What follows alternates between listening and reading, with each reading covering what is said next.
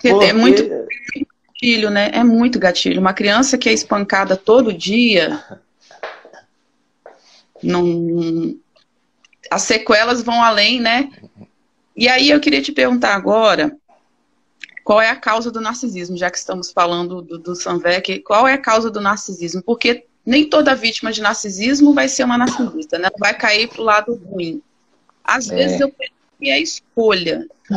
Porque na minha família, uma família da, da minha mãe, uma família disfuncional, nem todos, né, irmãos dela, são e eram, né, muitos falecidos narcisistas. Por que, que alguns são, sendo que tiveram a mesma criação, né? Porque há uma, uma vertente de que os maus tratos podem causar um narcisismo, traumas, mas nem todos, né? Aí tem o meio, né? Cada ser humano responde um meio diferente. Mas além, além de, de traumas na infância, na, na sua, no seu estudo, que seria a causa? É, esse tem dois aspectos. Primeiro, eu vou eu vou dizer o seguinte, que eu vou explicar as teorias sobre o narcisismo, mas é, eu enfatizo para os pacientes, porque os pacientes às vezes eles ficam tentando justificar é. a conduta, não é porque é, ele teve uma infância difícil, é porque ele passou por dificuldades. O próprio paciente. Teve infância difícil, né? Pois é. Então, é. O próprio paciente, e não é só o paciente, é todo mundo que, às vezes, o paciente procura ajuda, justifica a conduta do, do narcisista.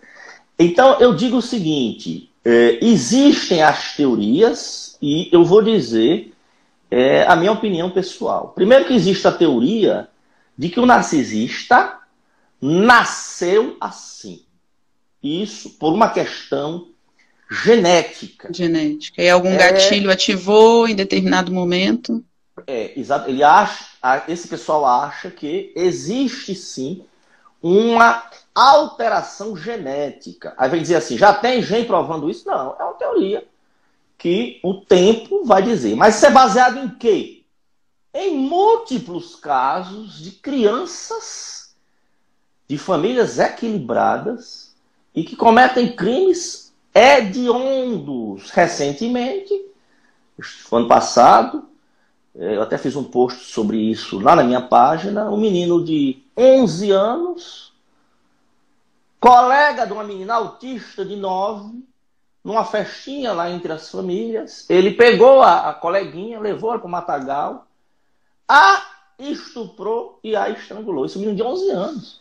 E quando foram perguntar para ele o que, é que tinha acontecido com a menina, ele disse: Não, não vi não. A, gente tava brincando, mas ela. Você vê a, a, ele, 11 anos, viu? Fez isso e ainda mentiu para a polícia, para todo mundo. Disse, não, a gente chegou a brincar sim, mas depois eu a perdi de vista. Aí eles viram as câmeras de segurança mostrando ele saindo do lugar. Foi daí que encontraram o corpo. Casos como esse, que não é de uma família disfuncional, é que dão, fortalecem a, aquela teoria de que existem casos, se não todos, há casos da semente ruim. Mas a semente ruim por quê? Herdou ou foi uma mutação? Não se sabe. Mas existe a outra teoria que ele. Então, essa teoria diz que ele nasceu sem coração. Mais ou menos assim. Já nasceu ruim. Mas existe outra que essa é que é a mais aceita, que diz que ele perdeu o coração ao longo da vida. Mas isso é uma coisa que eu nunca consegui engolir, vou dizer por quê. Porque existe uma teoria batida de que o abusador, ele foi abusado. Então, assim, todo abusador foi abusado. Só dizer assim, não, é porque ele foi abusado. Mesmo que a gente não conheça, ele foi abusado. Isso é verdade. Aí, curiosamente, quer dizer então que o pai não deu. Não, foi abusado como? Não, porque tem a velocidade emocional. Aí também vem a questão da interpretação do que é o abuso.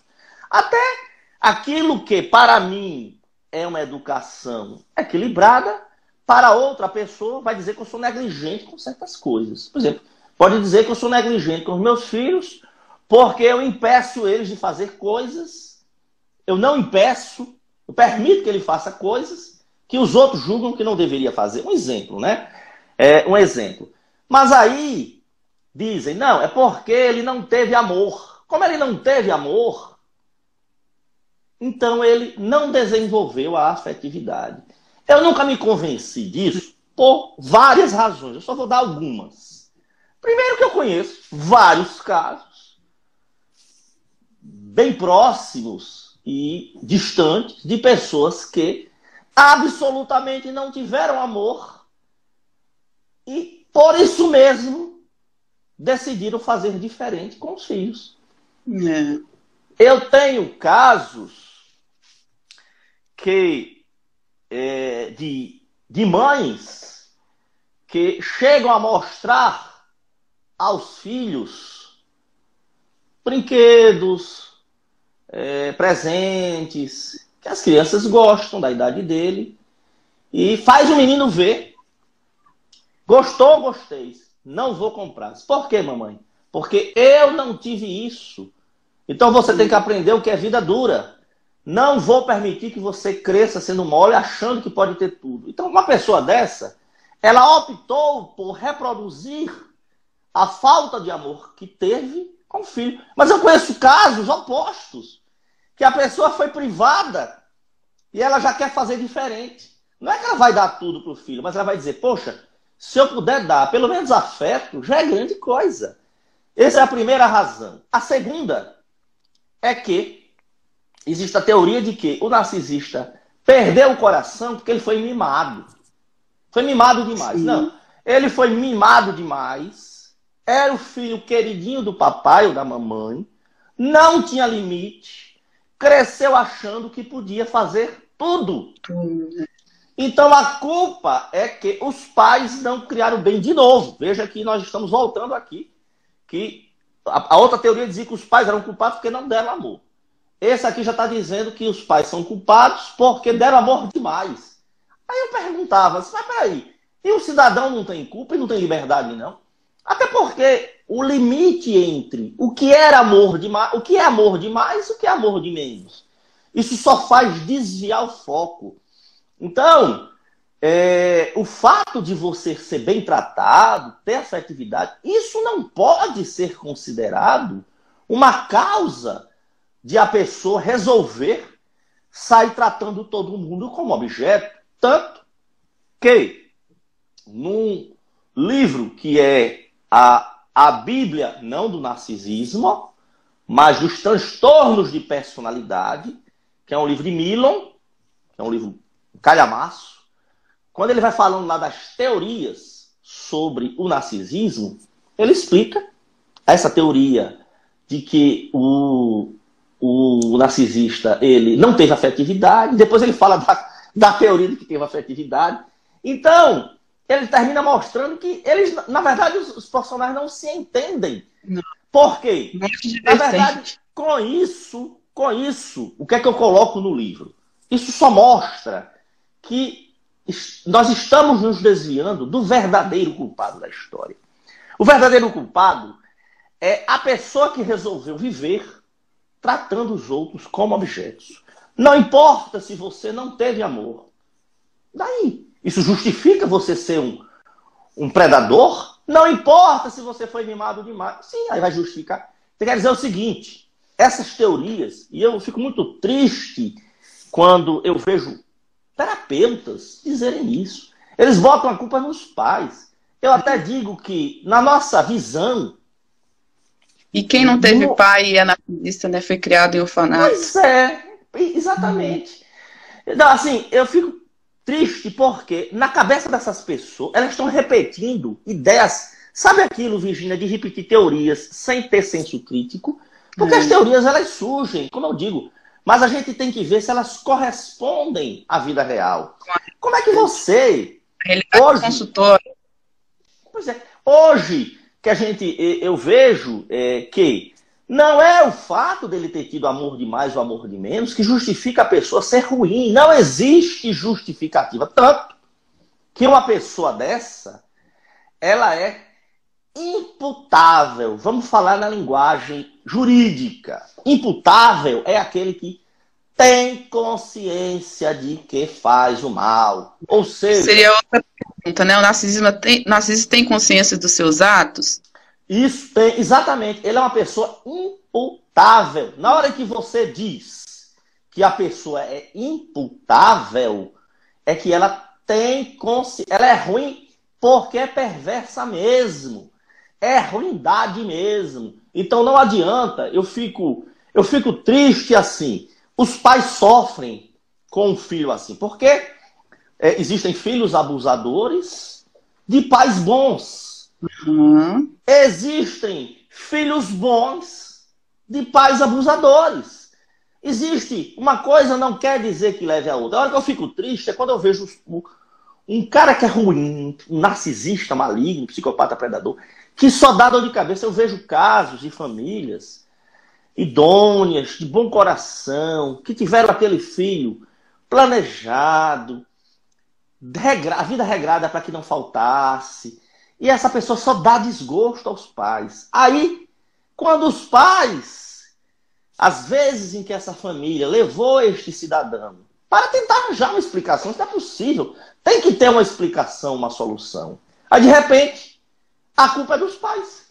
Não, hum. porque é, deve ter sido algum trauma. Gente, então os pais sofrem por ter um filho desse e ainda são é, culpados porque a sociedade e os terapeutas, em sua maioria, lamentavelmente, em sua maioria. Eu até fiz um post, é, uma enquetezinha lá na minha página, que sobre isso eu, eu perguntei assim que até para ver a noção das pessoas desse determinismo, de dizer todo, até fiz uma enquetezinha, foram três questões, era mais ou menos dizer assim, a pergunta número um era para dizer, era dizia, o abusado de hoje, o abusador de hoje foi o abusado de ontem? A dois, o abusador de hoje vai ser o abusador de amanhã? Então veja, eu inverti. O abusador de hoje foi abusado antes, na infância, Dois, afirmativa 2. O abusado de hoje vai ser abusador no futuro? Aí a alternativa C dizia, um A e B estão corretas, e a D dizia que não, não, não estão corretas. Para minha surpresa, ainda houve praticamente 10% das pessoas que disseram que as duas estavam corretas. Ou seja, é, é quer dizer, o fato de Categoricamente. O fato de você ser abusado, você vai ser abusador. O fato não de você. Seria. Não todo mundo seria. É aquilo que eu disse. Nunca acabaria a roda de girar. É aquela história. Tem uma frase de Gandhi que ele dizia: se a gente fosse levar a, a, a lei do olho por olho, dente por dente, a humanidade toda terminaria cega. Ou seja, não teria. Então você furar o seu olho, você vai furar o dos outros. Furar o seu. E sucessivamente. Então não é assim. Tanto que eu falo, nós seres humanos nos diferenciamos da natureza matemática, porque você veja, nas leis da física, nas leis da química, as reações elas são previsíveis. Na física, toda causa tem um efeito previsível. Nós, seres humanos, nós somos de uma complexidade imensa. Fosse assim, filho de todos os filhos de dependentes químicos seriam dependentes químicos. É. Todos os filhos. Então não é assim. Existe a questão de você ter disposição? Tem.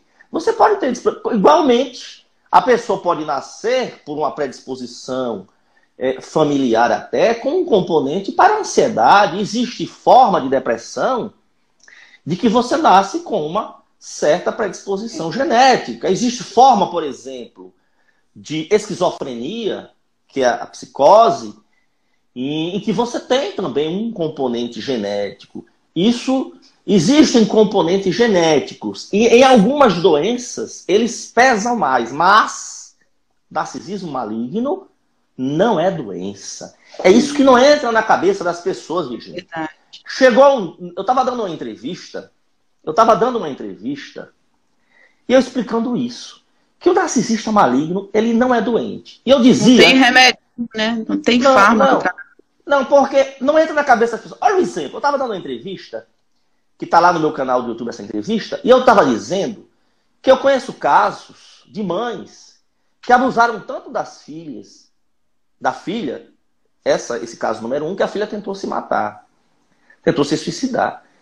E a palavra de consolo dessa mãe disse: Você é tão incompetente que nem se matar conseguiu. Eu aí, vi essa entrevista, você falou. É, Terrível. aí eu disse, eu disse um outro.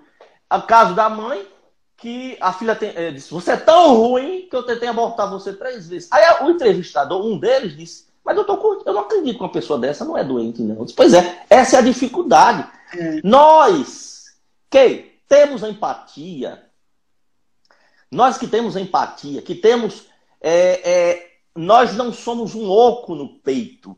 Na parte da afetividade, nós temos empatia. Então, a gente que tem empatia, a gente tem dificuldade de acreditar que existem seres humanos aparentemente iguais a mim, a você, a qualquer pessoa, que estão ali só farejando a próxima presa. Hum. É uma coisa tão surreal. As pessoas não entendem que quando eu falo de narcisista maligno, eu estou falando do abusador psicoemocional, eu estou falando do predador financeiro. O estelionatário é um narcisista maligno, né? E eu conheço, não existe é, grau intelectual de formação de uma pessoa nem profissão que a torne imune ao ataque de um narcisista. Por quê? Só o fato de você ter sentimento, você dá o benefício da dúvida. É. Você acredita, a pessoa pede que você confie, você confia. Em todos Hoje manipula para você confiar, né? Exatamente. Se faz de vítima. Então, por exemplo, no ambiente, num relacionamento afetivo, o predador vai chegar para a, a vítima potencial, vai contar histórias bonitas lá de trás, vai dizer que. Aí vai dizer que foi vítima de todos os relacionamentos anteriores e vai também é, vai fazer todo uma, um encantamento para atrair a, a vítima. Aí você vai abrindo a guarda, né?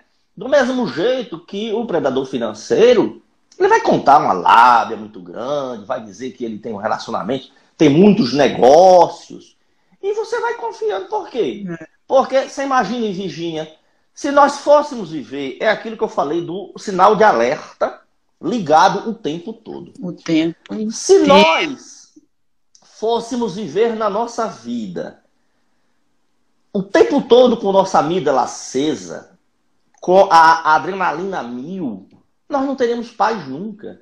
É. Então a gente, por isso que a gente vai os relacionamentos humanos, eles são relacionamentos que envolvem confiança, reciprocidade.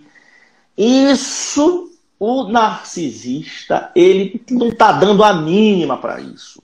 Então, é, é por isso que nós somos é, as vítimas e, infelizmente, vamos ser atacados. Agora, é óbvio que os cuidados a gente vai ter, mas vamos dizer, não vamos ficar imunes. Eu tenho colegas não, é, infelizmente. Infelizmente. Temos que estar eu...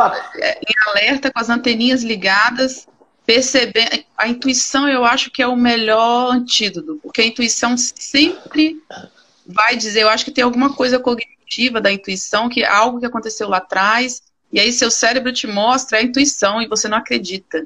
Você paga para ver, porque a sua empatia às vezes fala mais alto. Exatamente.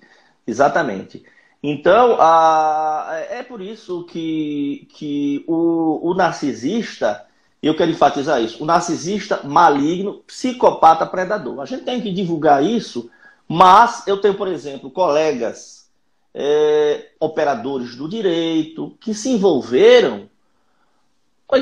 É, essa aí, ele até falou para mim, curte, eu acho que eu tenho uma estrela na testa atraindo o narcisista, porque ele levou golpe financeiro, ele se envolveu com uma pessoa que arruinou a vida dele. ele só pode ter um chamariz. E a verdade é essa: é que o empata, a pessoa que tem empatia, ela é como se fosse um magneto, um imã. Atraindo o narcisista. Consente vê... a confiança muito facilmente. Pois é. Então ele vê, ele vai vendo. Falha um pouco, pode repetir? Sim. Não, digo você. Falou alguma ah, coisa, eu não vi que falhou. É, a gente que empata, a gente consente, é tudo consentido por conta da empatia. E para quem é sobrevivente veio de um lado disfuncional, nós somos treinados para estar tá sempre consentindo algo. A mãe narcisista, ela instala gatilhos de submissão, gatilhos de comando, e aí você cresce para servir o outro. E aí tem, tem, tem até um estudo, de, até dessa autora, que ela fala da, do nível de ocitocina. Ele é, fizeram um, um, banco, fez uma, uma pesquisa e deu placebo para metade, para outra metade deu ocitocina e ofereceu ações. As pessoas que pegaram, a maior parte que pegou as ações foram que tinham ocitocina mais elevada. Então mexe na bioquímica todinha do sobrevivente e ele facilmente, quimicamente, biologicamente e mentalmente também, porque tem gatilhos e mais gatilhos, ele acaba consentindo mais. Uma pessoa normal que é empata normal tem também essa empatia e consente, né, a confiança, mas a vítima ela tem muito mais probabilidade de consentir a confiança e acabar se dando mal do que qualquer outra pessoa. É, eu queria também é, destacar um, um, ponto que é importante. As pessoas acham também que existe um, um tabu de que pessoas assertivas, fortes, poderosas, elas não são, não, não são vítimas de predadores. Elas acham que todas as vítimas são pessoas bobinhas, né? bobinhas dependentes. Pronto, é a palavra que eles gostam de dizer. Todas as vítimas estão dependentes. A verdade, eu não vejo assim, não. Eu vejo o quê? É, eu não gosto de falar dependente. As pessoas dizem assim, não, é porque para cair numa, numa lábia dessa, a pessoa é como se a pessoa fosse aquela pessoa que precisasse ser comandada. Aquela pessoa que não tivesse automotivação. Eu não vejo assim. Eu eu queria que o senhor fala, você, você falasse é. um pouquinho sobre a Narcolândia, porque todo mundo ah. acha muito engraçado o termo. é, mas é assim, é, eu, eu, foi um desafio de eu achar, eu tornar, foi aquilo que você falou, eu tinha, eu tinha a obrigação de tornar um assunto tão denso. É, te, teve um, um colega meu que, que começou a ler o livro, antes dele ser revisado, e ele disse que deu vontade de vomitar, que ele estava achando o negócio muito tétrico. Então eu tive a obrigação, com essas revisões, de ir tornando o negócio mais palatável. É. E até fui criando. Eu li ele de um dia para o outro. E alguém comentou aqui que leu em um dia. Eu li, comecei a ler num dia e no outro eu terminei. Porque ele é um livro assim, gostoso para quem já conhece o assunto. Né? Para quem não conhece, é, deve achar bem bizarro. Mas... Pois é.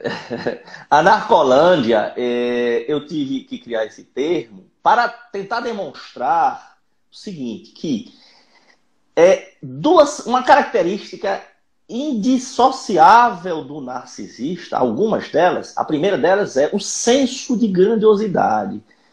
Ele, ele vai aparentar seu máximo. É, a mulher vai aparentar ser a Mulher Maravilha, o homem, o super-homem.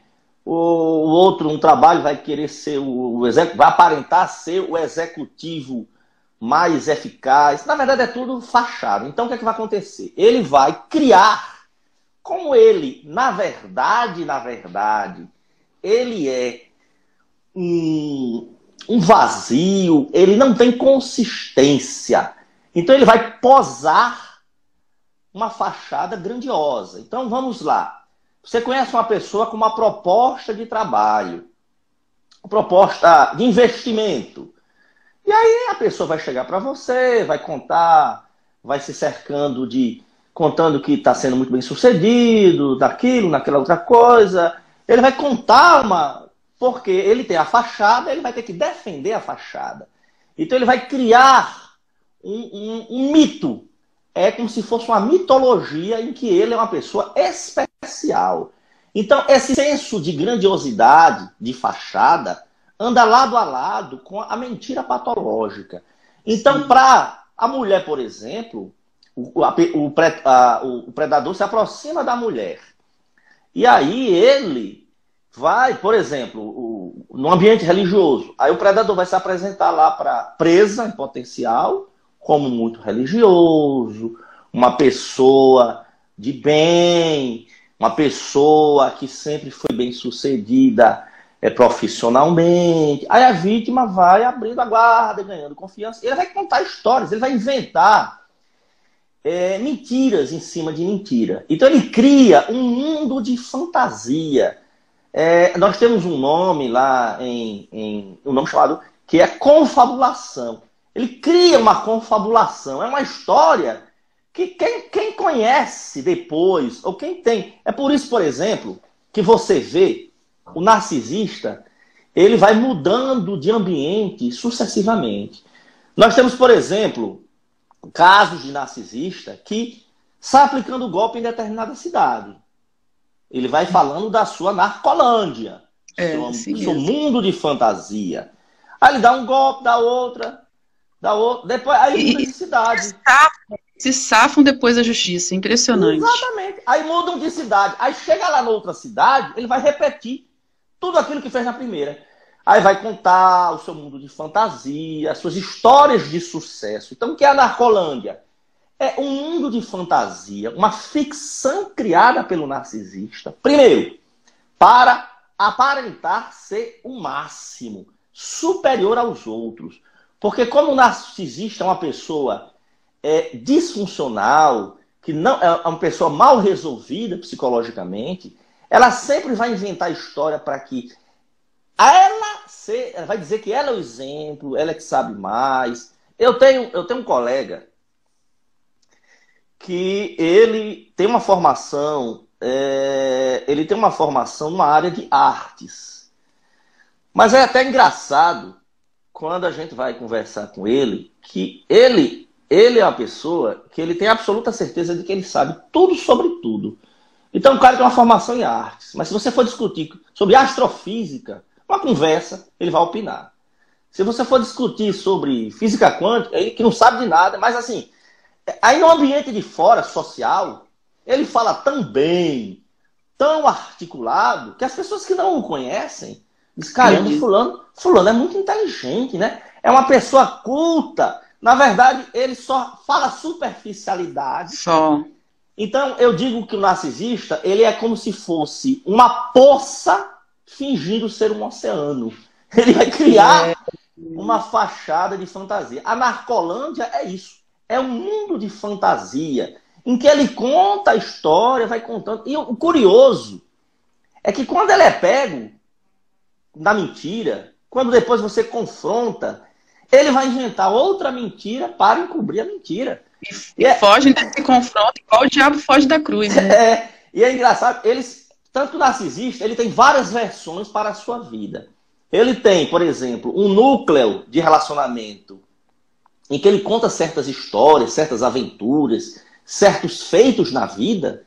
Aí vai para outros e conta outras histórias. Na verdade, é porque, como ele quer chamar a atenção do ambiente, se for no ambiente religioso, ele está ali na igreja, ele vai contar coisas bonitas, mentirosas, sobre a sua experiência religiosa. Já no ambiente de trabalho, ele vai contar é, histórias bonitas, mentirosas, sobre sua experiência de trabalho. Em ambiente afetivo, ele vai contar para o alvo potencial histórias bonitas, mentirosas, de quanto ele é uma pessoa sentimental, de bom coração, compreensivo, que na verdade ele quer você num relacionamento de verdade, ele nunca teve um relacionamento de verdade. E aí vai abrindo a guarda da, da vítima. Então, a Narcolândia é exatamente um mundo de fantasia do narcisista que ele cria um, um mito para tentar passar a imagem de que ele é o máximo, quando na verdade ele não é, é só uma fachada, e sair acumulando admiração, bajulação eles vendem né, uma, um algo e você acredita, e eles começam a alienar de pouco a pouco. Eu passei por uma, uma igreja que era uma igreja tradicional, né, batista, e entrou com uma visão nova, né? a visão de células. E aí a igreja que era batista se transformou em uma igreja em células. E nós ficamos três anos, eu e minha família, alienados da igreja. E a forma como eles manipulavam, eu como líder de célula, eu tinha que acatar todo tipo de humilhação dos membros para que esses membros não saíam e não parassem de, de depositar dízimos e ofertas.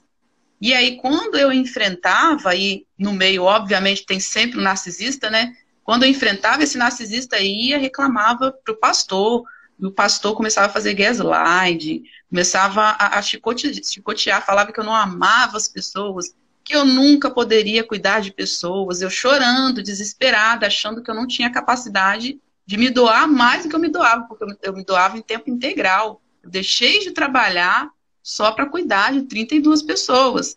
E aí eles faziam esses jogos e arrancavam até as calças de todo mundo. Uma ideia, sempre com a confiança, né? Eles conquistaram a nossa confiança de que queria comprar um imóvel do lado para ser creche, para atender a comunidade carente. Em um ano, a igreja, uma igreja em comunidade, hein, arrecadamos 500 mil reais, com bingo, com as, é, cantina, churrasquinho. Nunca se transformou em, em creche. Virou uma segunda igreja e não é creche. Então, eles vendem algo bonito. Esse, esse cara que nos, nos aplicou esse golpe, né, que eu falei antes, ele vendeu uma imagem e ele era muito. É, falava muito, muito bem. Parecia uma pessoa, como você falou, culta, uma pessoa inteligente, uma pessoa livre de qualquer desconfiança, né? Dizia que era amigo do prefeito da cidade. Tudo mentira, não tem onde cair morto, não tem. É verdade. É uma, é uma, eu chamo de uma maçã podre por fora Por fora. Sepulcro caiado. É, sepulcro caiado. Por fora, aquela coisa linda, brilhante, sepulcro caiado, que é um termo que eu tirei exatamente da, das, das, referências religiosas. Então, assim, ah, você tem ideia, Virginia? É, quando eu. Só agora falando do sepulcro caiado e tudo, eu tenho mais de 100 metáforas sobre conviver com narcisista. Eu coloquei apenas 22 no livro, uhum. porque senão dava para fazer um livro só sobre ah. metáfora. Porque eu comecei a fazer, eu disse, vamos botar 10. Aí eu fui depois acrescentando, acrescentando, chegou nos 20. Aí depois as pessoas me impressionaram pelas outras duas. Então, assim, sepulcro caiado, maçã podre, essa história da, da, da, da poça que, que finge ser um oceano. E, e, é bom essa, eu gosto dessa linguagem comparativa, metafórica, porque facilita a compreensão. Porque, assim, é, é, é um tema árduo, difícil, mas se você não mostrar os casos reais, se você não der exemplo, as pessoas acham que você está falando grego. Sim. Entendeu? É. Deixa eu só abrir um parêntese aqui, porque algumas pessoas. Sobre divórcio e alienação parental. Tudo bem, eu abri só um parêntese, porque tem algumas pessoas me perguntando é, sobre a história do livro. Pode ser? Sim. Esse livro, é aqui, olha, é, é só uma correção de. Ele esse livro ele está na Amazon, sim, Virginia. Mas eu tive o cuidado, como na Amazon tem um livro digital lá, mas tem um livro de papel. O livro de papel ele é atrelado ao dólar. Como o dólar no Brasil é imprevisível, eu tive o cuidado de fazer uma tiragem minha para que ficasse com um preço independente do dólar, né?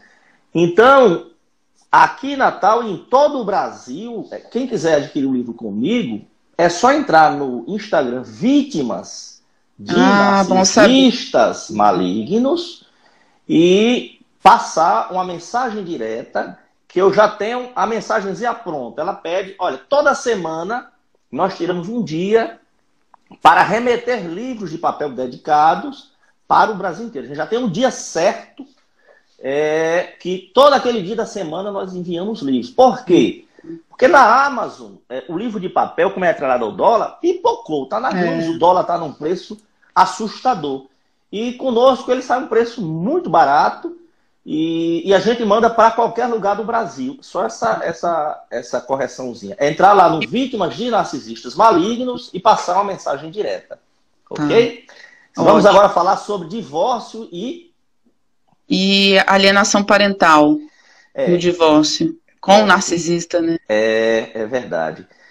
Não existe divórcio pacífico com uma pessoa que não tem, com a pessoa que tem um inferno dentro dela, que é o narcisista maligno. O narcisista maligno, ele tem um inferno no sentido de desequilíbrio. Ele é um torvelinho. Por isso que é como no mecanismo de compensação, ele tenta aplacar essa sua esse seu tumulto interior, desequilibrando os outros. Todo narcisista faz isso. Então, quando a vítima, a pessoa que ninguém se casa para separar, a gente casa para dar certo.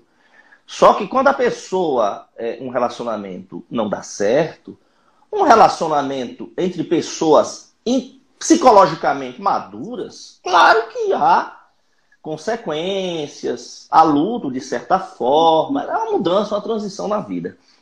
Mas com o narcisista maligno, olhe, eu digo que se viver com o narcisista maligno é um inferno na terra, na hora em que você diz para ele ou para ela que vai ajuizar o divórcio, é como chamar o próprio diabo para o campo de batalha. Por quê? Porque você imagina uma pessoa que se acha o máximo. Todo narcisista envolve poder, controle e manipulação dos outros. Então, só ele tem o direito de dizer que quer se separar de você. Você ousar se separar de uma pessoa tão grandiosa, ele vai punir você de todas as formas. Imagina, a pessoa já vinha sofrendo. Já vinha sofrendo predação, já vinha sofrendo humilhação, espoliando patrimônio, sendo humilhada, se apagando. Porque todo relacionamento com o narcisista faz a, a gente apagar a nossa luz, deixar de brilhar e definhar de verdade. E aí, na hora que você ajuiza, ele vai prejudicar de toda forma. E o problema ainda é que ele como você não pode confiar na palavra do narcisista, ele pode até dizer num primeiro momento que vai concordar com tudo. Você vai dizer, olha, é, fulana ou fulano, eu, eu, não aguento mais, acho que a gente já tentou o que podia. E eu conheço casos em que o, o narcisista diz assim, não, de forma nenhuma, eu não vejo problema nenhum. Claro, nós somos pessoas maduras, só que você não pode confiar na palavra do narcisista. Não. Na hora que ele diz isso, ele já ele já está começando a pensar como vai retaliar você. Então ele vai retaliar você de todas as formas. Como? Basta ver aquilo que é mais importante para você. Ele vai começar a atacar todas as coisas que são importantes para você, sejam coisas materiais, sejam coisas imateriais afetivas. Materiais, vai queimar seu carro, vai destruir seus bens. Eu tenho casos aqui mulheres que incendiaram o carro do, do, do, do marido foi se separar, ele incendiou o carro do, do, do, do cara. É, ah, vai, vamos lá, vai atacar. Sua vida, patrimônio, aquilo que for mais valioso. Isso pode ser seus bens, então ele vai queimar seu carro, vai desaparecer com objetos seus para deixar você desequilibrado, vai atacar seus bens, vai tentar deixar você com uma mão na frente ou atrás, vai tentar fazer uma divisão de bens totalmente é, que prejudique você. E o pior é que a vítima está tão desesperada, ela não aguenta mais e ela quer se livrar, que muitas vezes ela é levada a concordar com uma, um divórcio totalmente desbalanceado, desequilibrado. Eu conheço casos de pessoas que estavam a ponto de suicidar. Deixou relacionamentos de 10 anos, mais de 10. Chegou, estava tão desesperada, já tinha tentado ajuda de todo jeito, ninguém conseguia ajudar, que ela chegou a abrir mão do patrimônio, até da guarda dos filhos. Para dizer, você vê o desespero que é. Quando essa pessoa se tratou, se reequilibrou, aí imagine agora, ou é, a luta que ela vai ter, que a montanha que ela vai ter de subir para conseguir pelo menos alguma coisa daquilo que ela abriu mão. Então, na verdade, naquela época, o que estava em jogo era a vida dela. Ela dizia assim, gente, eu, eu, eu preciso sair daqui. Só que foram tantos os obstáculos. Disse, doutor Curto, eu tive que abrir mão daquilo que eu amava mais, meus filhos. Porque senão ele disse que não conseguia. Eu não conseguiria me separar. E eu sabia que eu, se eu continuasse com ele, eu me mataria. E talvez até fizesse uma besteira com meus filhos. Porque a gente não sabe o limite de cada um. Então eu quero dizer que na hora em que você ajuiza o divórcio do narcisista, ele vai prejudicar, vamos lá, seus bens, seu dinheiro, sua reputação. Ele vai sair falando mal da pessoa, da vítima para todo mundo. Todo mundo vai se convencer, como ele é muito articulado, ele é o equilibrado da relação, e a vítima está descabelada, desesperada. É muito mais fácil, é muito mais fácil as pessoas acreditarem que a vítima que está desgrenhada, só um caco, é realmente a desequilibrada Tá vendo? Aquela é a doida. Coitado, olha o que, que ele teve que aguentar. E ele vai sair dizendo isso para todo mundo. Olha só essa mulher. Aí vai dizer. Toma remédio controlado. Toma né? remédio. Isso, toma remédio controlado, tá já preto. E aí é que vem a história da alienação parental. Como os filhos, os filhos, o narcisista, ele é um péssimo pai, uma péssima mãe. Ele até vai aparentar nas redes sociais, nos ciclos sociais, que é um excelente pai, nos momentos estratégicos, formatura de um filho, uma viagem, o menino lá vai pegar um avião, vai fazer um passeio. É óbvio que esse pai ou essa mãe narcisista vai aparecer lá postando que, né, só que, na verdade, só o outro cônjuge, só o outro cônjuge, a outra figura parental, é que carrega nas costas a educação, o suporte afetivo e material dos filhos. Sempre é assim. O narcisista, ele posa de ser um bom pai. Porém, como ele sabe que os filhos são muito importantes para a vítima empática, então ele vê é, isolar os filhos da mãe ou do pai é uma, mais uma forma de demonstrar a sua capacidade de manipular, controlar, controlar. e prejudicar.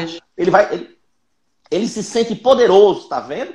E o pior é que eles estão tão cara de pau, você vai questionar fulano, mas caramba, você tá voltando os filhos contra mim.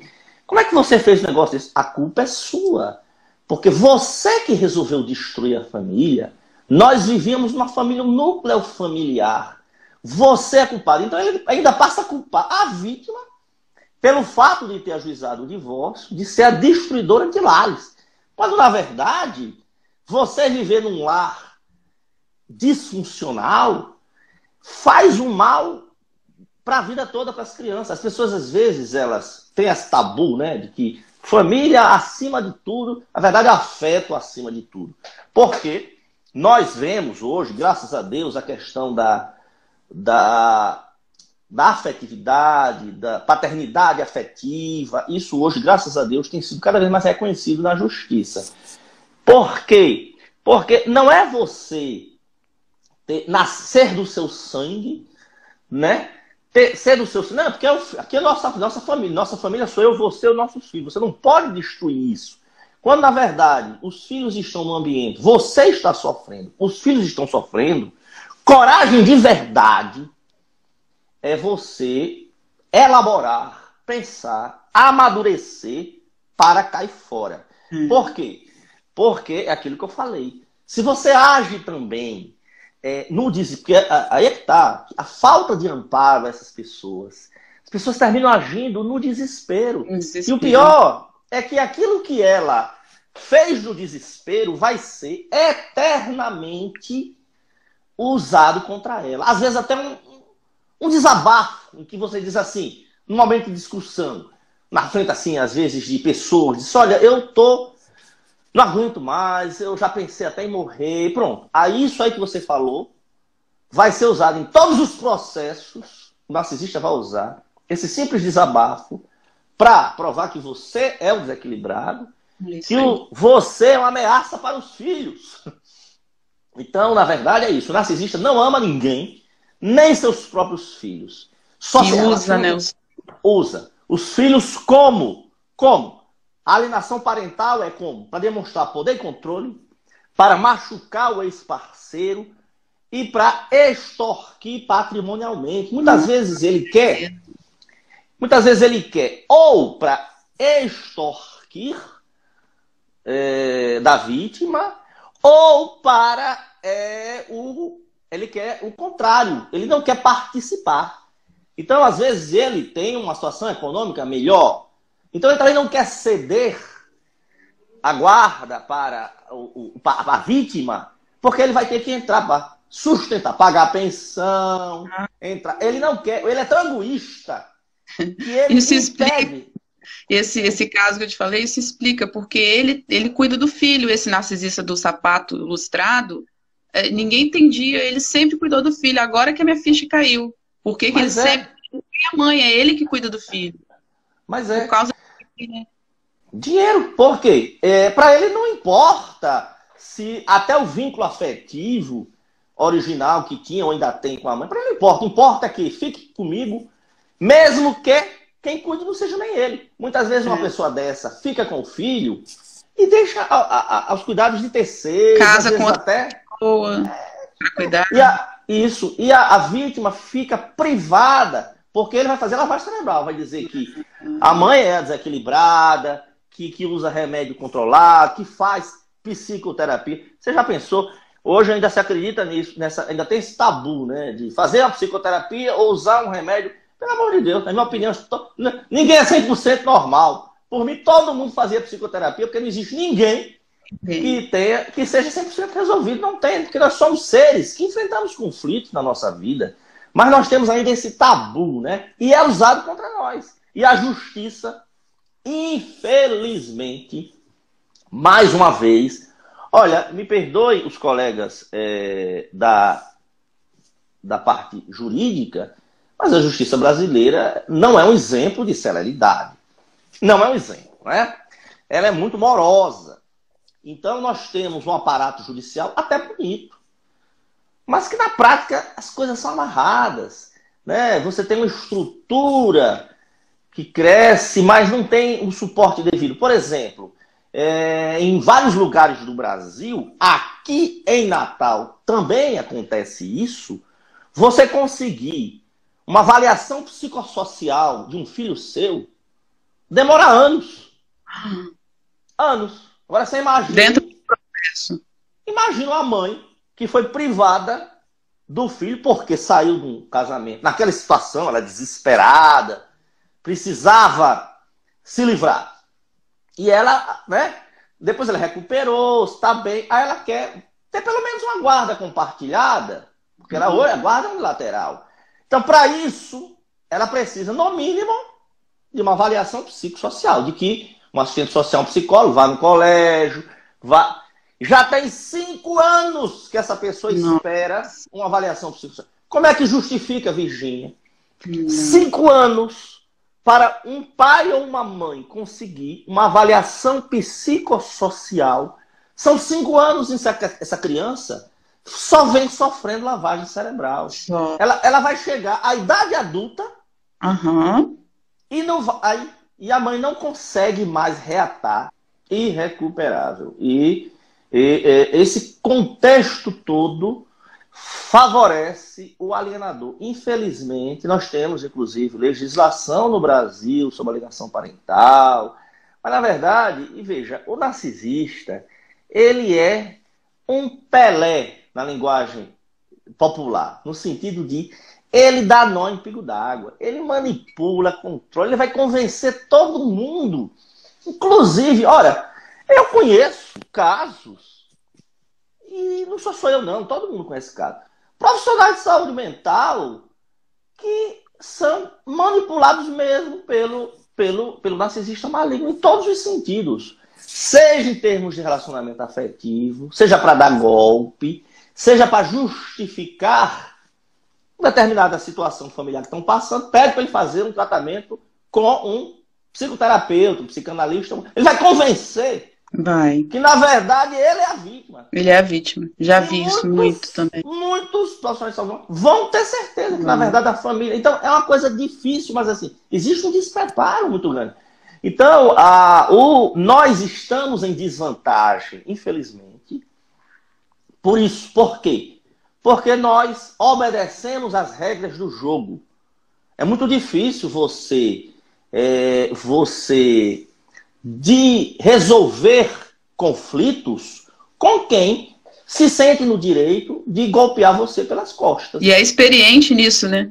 Pois é, vai golpear, vai fraudar provas, vai comprar testemunhas, vai inclusive intimidar. Uhum. Quantos casos nós não, não conhecemos?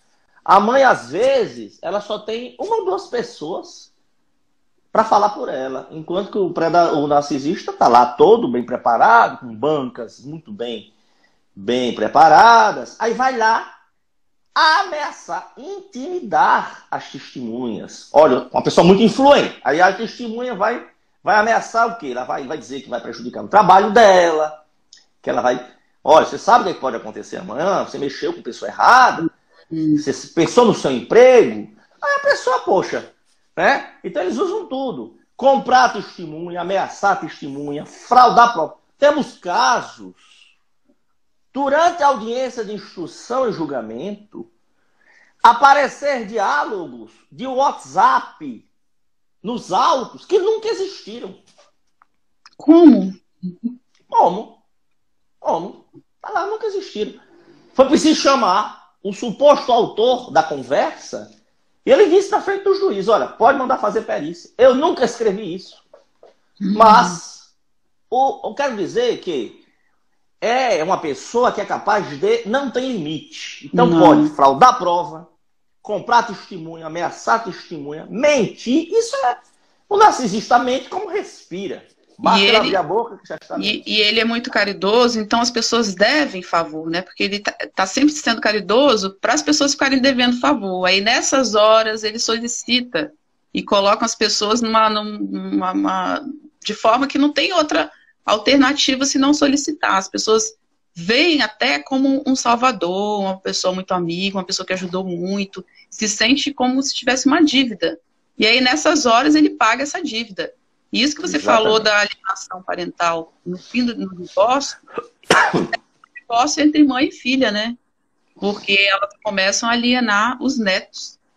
Eu, eu descobri o, o transtorno de personalidade narcisista em 2017, início de 2018 eu afastei. E aí começou a alienação parental com a minha filha, que na época tinha 15, 16 anos. Até ela entender o que, que era o transtorno, foi muito difícil. Ela fez denúncia em conselho tutelar, eu fui chamada em conselho tutelar, enfim, foi um jogo muito sujo, com muito custo.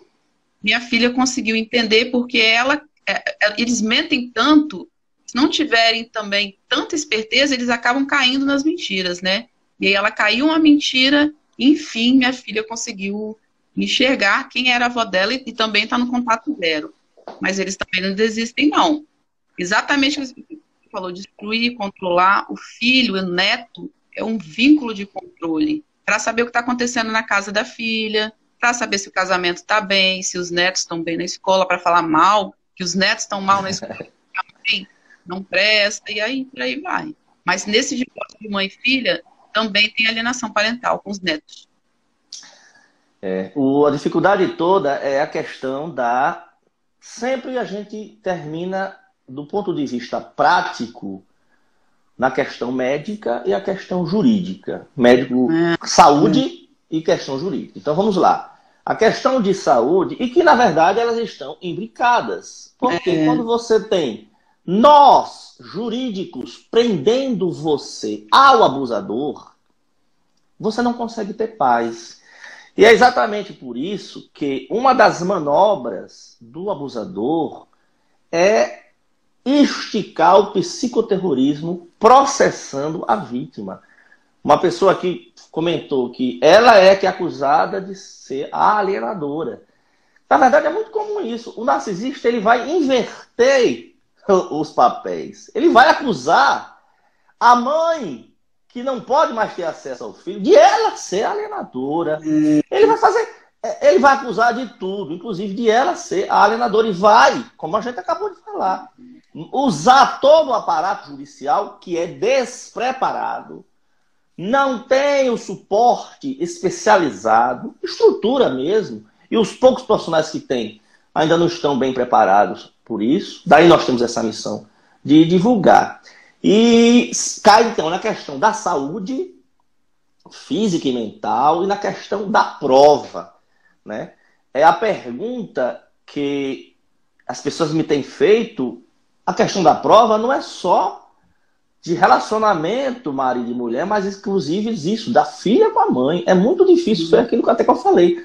Dos casos em que uma paciente conseguiu documentar, uma, a esmagadora maioria não consegue produzir prova.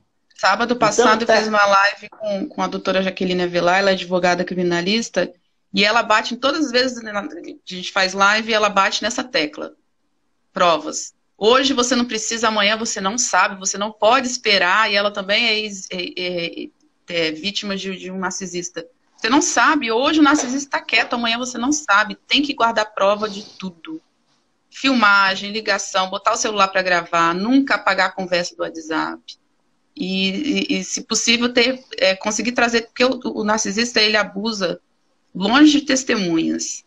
Tentar trazer pelo menos uma testemunha para te ajudar, mesmo que não seja é, que parente, parece que né, não é a mesma coisa que uma pessoa que não seja parente, é diferente, né, do judiciário. Perde um pouco um pouco peso, mas talvez assim, um filho maior de idade, alguém que possa presenciar algo para somar, porque vai se ganha, vai ganhando peso. Ela fala, ah, agrediu, xingou, faz o BO. Agrediu novamente, faz outro BO. Quando for montar o processo, já vai ter um peso maior, porque já vai ter várias coisas protocoladas. Aí vai juntar com as provas, com a testemunha, mas não deixar de fazer boletim de ocorrência de maneira nenhuma. Até eu não sabia que você podia fazer é, difamação, né, calúnia, você pode fazer boletim de ocorrência também.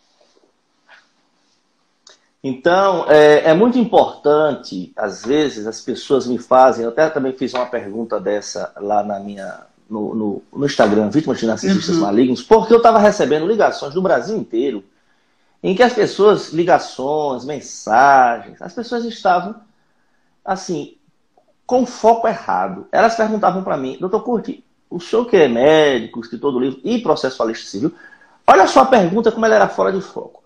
Como é que eu consigo provar que a minha mãe é uma narcisista, que o meu marido ou o meu colega de trabalho?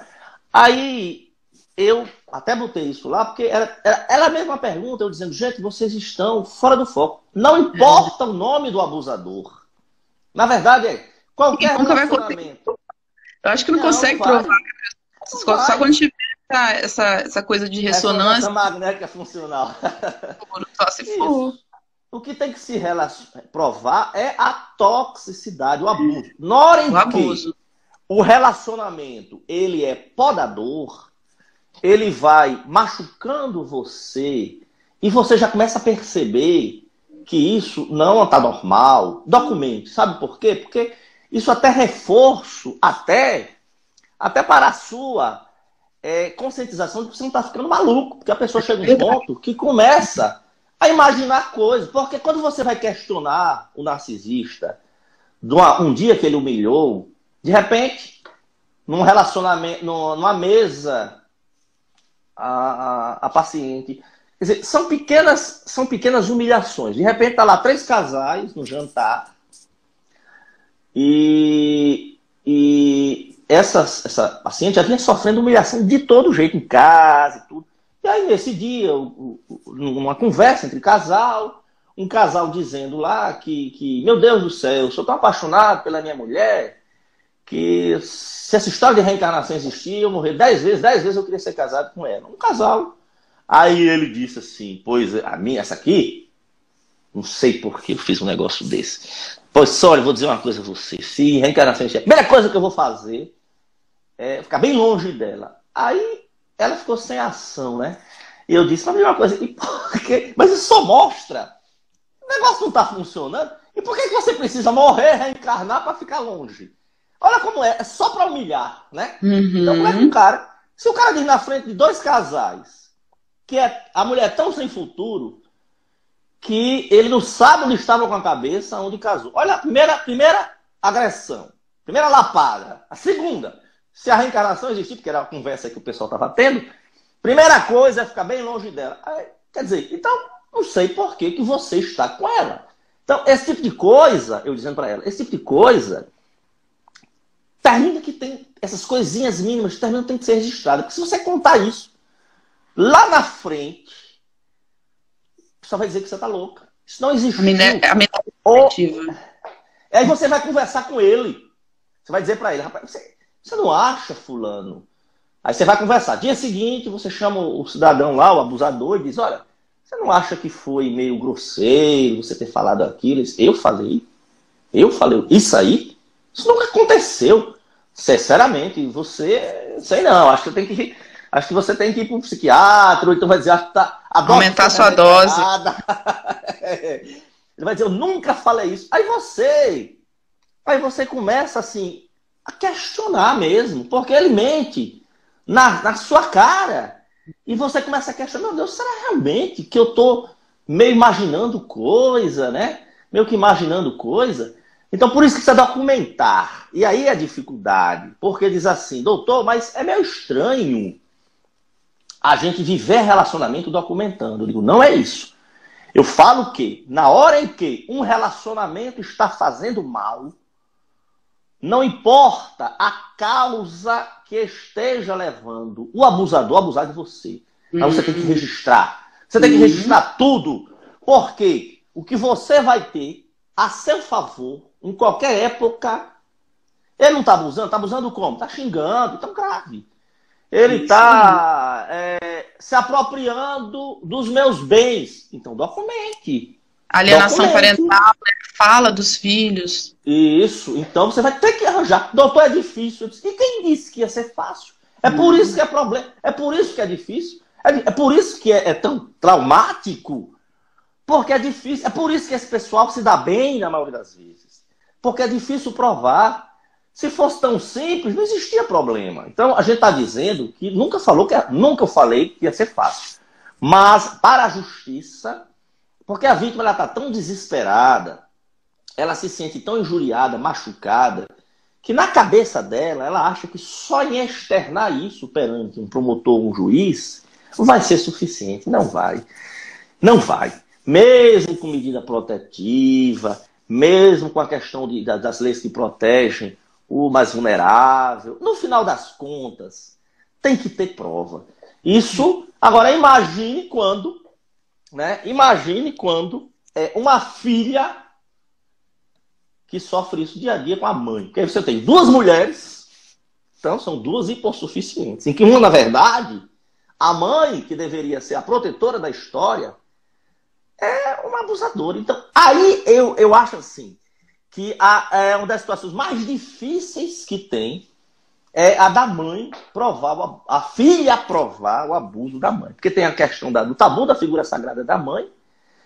E aí tem, tem duas mulheres. Não, a lei que defende o abuso contra a mulher. Sim, mas são duas. E aí, em quem acreditar? É se você tem uma mulher exemplar, uma matrona, uma uhum. mulher caridosa, muito simpática. Senhorinha com um coque, assim, ó, cabelinho branco. Quem vai acreditar que uma pessoa assim é capaz de fazer mal a alguém? Como se é, o abuso fosse só o abuso físico, né? Como se fosse só o abuso físico. Isso também é outra coisa que nós estamos ainda muito atrasados. As pessoas é, não entendem porque quando você vai relatar os pequenos abusos que aconteceram várias vezes, as pessoas dizem que você está exagerando. Acho que você está fazendo tempestade em copo d'água. Acho que você está hipersensível. Poxa, então, porque as pessoas, na, na, cabeça das pessoas, é quando eu conto lá o caso lá da, dos pacientes, em que eu pergunto. É uma coisa tão assim, comovente quando eu vejo um paciente dizer isso. Eu pergunto, me diga uma coisa, fulana, mas você Além desses abusos que você já me relatou, em alguma vez houve abuso físico? Pra você ter ideia, Virginia, é uma coisa tão comovente eu ouvir que a paciente disse, dizia assim, doutor, antes tivesse. Hum. Porque eu teria uma evidência objetiva. O meu desespero é que eu não tenho como provar. E aí tem, tem, tem, aí entra a ciência, que você falou que junto com é. o judiciário precisa fazer acompanhamento, acompanhamento com psiquiatra e psicólogo e pedir laudos para comprovar a violência psicológica. Sem esses laudos, é quase que impossível o judiciário entender que você tem provas suficientes. Tá com depressão? Pede o laudo, desde quando está com depressão, qual, é, o que o paciente relata, tanto do psiquiatra quanto do psicólogo. Isso é muito importante porque a violência coercitiva, que é a violência psicológica, ela é muito comum o narcisista, principalmente a mãe narcisista oculta, que não é a narcisista aquela aberta, que quebra braço do filho, não está nem aí. A oculta, ela age mais, e quase que em 80% dos casos, sem agressão física. Ela vai mesmo manipular o psicológico, vai levar essa filha até o suicídio, depois ficar se vitimando que teve uma filha que cometeu suicídio, até essa filha quase chegar à loucura só com jogos de, de, de psicológicos. Correto. É uma dificuldade enorme. Pode mas, tem, mas temos, temos meios, né? É, é, eu acho que nós falamos tudo. E agora, é, alguém perguntou, pediu para te perguntar, e acho que você já, já recebeu, já respondeu que os narcisistas, por que, que eles fazem tanta questão da guarda né, dos filhos, sendo que ele não, eles não amam os filhos? Porque Vamos o lá. filho é só objeto, né? É, é só poder, controle primeiro. Ele quer mostrar que ele tem o poder, ele que manda, ele é que tem as rédeas da vida, ele é que pode tudo. Segundo, fazendo, isolando, querendo estar perto do filho, ele vai usar isso para machucar mais o ex-parceiro. Terceiro, dinheiro. Seja que ele não tem vínculo afetivo, ele é o abusador, mas ele quer extorquir dinheiro do, da, do, do ex-parceiro, da, da vítima, ou ele, que na verdade é o abusador, que não tem nenhum laço afetivo, mas ele vai separar da mãe a quem a filha ou o filho é ligado para não pagar pensão. Ele não, é, não ela, ela não, essa mãe, esse pai, não ama o filho. As pessoas acham que têm dúvidas ainda se pelo menos os filhos não. não amam. Ele não possui a capacidade de empatia e nem de amar. Essa parte aí do cérebro dele não funciona. É. Essa é das maiores dificuldades que a gente fala. É, é difícil, sim, pessoal. É difícil entender que existem entre nós pessoas que fazem o mal deliberadamente Pessoas que elas se sentem no direito de usar, abusar, humilhar, pisar, destroçar até seus próprios filhos. E que dão a unhada e escondem a unha. Tanto que elas escolhem os lugares em que ela se sente mais respaldada para extravasar a sua malignidade. Naqueles lugares em que tem testemunha, aquilo pode ser visto, ela não vai querer manchar a sua fachada extravasando a sua malignidade, mas entre quatro paredes, isso pode ser dentro de casa, numa família, isso pode ser no ambiente religioso, pode ser no ambiente de trabalho. Quem está sob a autoridade dele eu sempre digo isso. Tem dizendo lá, tem aquele ditado antigo: quer conhecer uma pessoa, dê poder para ela?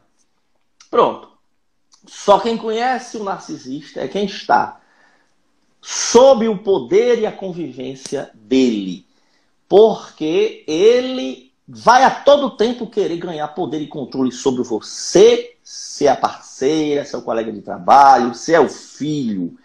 E se você quiser se desvencilhar deste controle, ele vai punir você, seja explodindo, seja racionando é, dinheiro, racionando seu lazer, que é para punir você e dizer quem manda sou eu e você não parece tem que querer. tem uma espécie de prazer com o controle. É surreal. É, quer, quer ver eles enfurecidos e descartarem, é, é perceber que ele não mais te controla, aí ele te descarta essa mãe te descarta, mas só quando percebe que realmente não tem mais nenhum tipo de influência e controle sobre a vítima. Aí vai atrás de outra pessoa para sugar.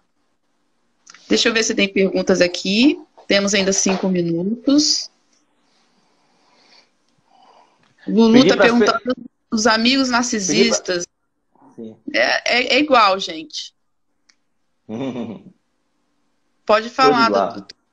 Eu vou é pedir para o pessoal se inscrever no Instagram do livro, que é Vítimas de Narcisistas Malignos. Porque o meu Instagram privado, Curto Mendonça, tem muitas outras coisas que não tem nada a ver com, com o que nós estamos falando aqui. Coisa jurídica de outros temas, medicina de outros temas, leitura de outros temas. Então não tem nem assim sentido, as pessoas não vão acrescentar muita coisa.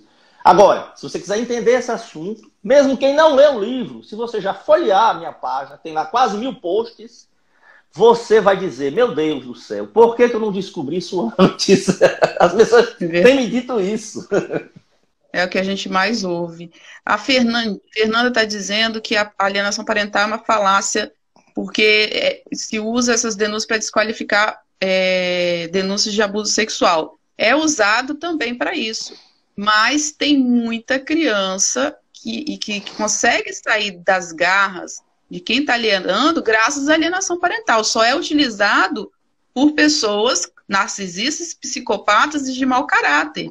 Mas não é um instrumento ruim dentro do judiciário, pelo contrário, é uma excelente ferramenta para livrar essas crianças de quem está alienando. Então, o problema não é a lei de alienação parental, o problema é quem está usando para utilizar é, na, na, questão de culpar o parceiro em relação a alienar em relação ao, abuso sexual e tentar convencer o filho, em outro extremo, de que ele não está sendo abusado sexualmente, porque também tem isso. O pai, o pedófilo, ele vai, é, comete, né, abusa desse filho e coloca a mãe contra para que essa criança fique sob o domínio dele. Mas é, a ferramenta é usada de maneira errada, mas a ferramenta não é ruim, não, gente.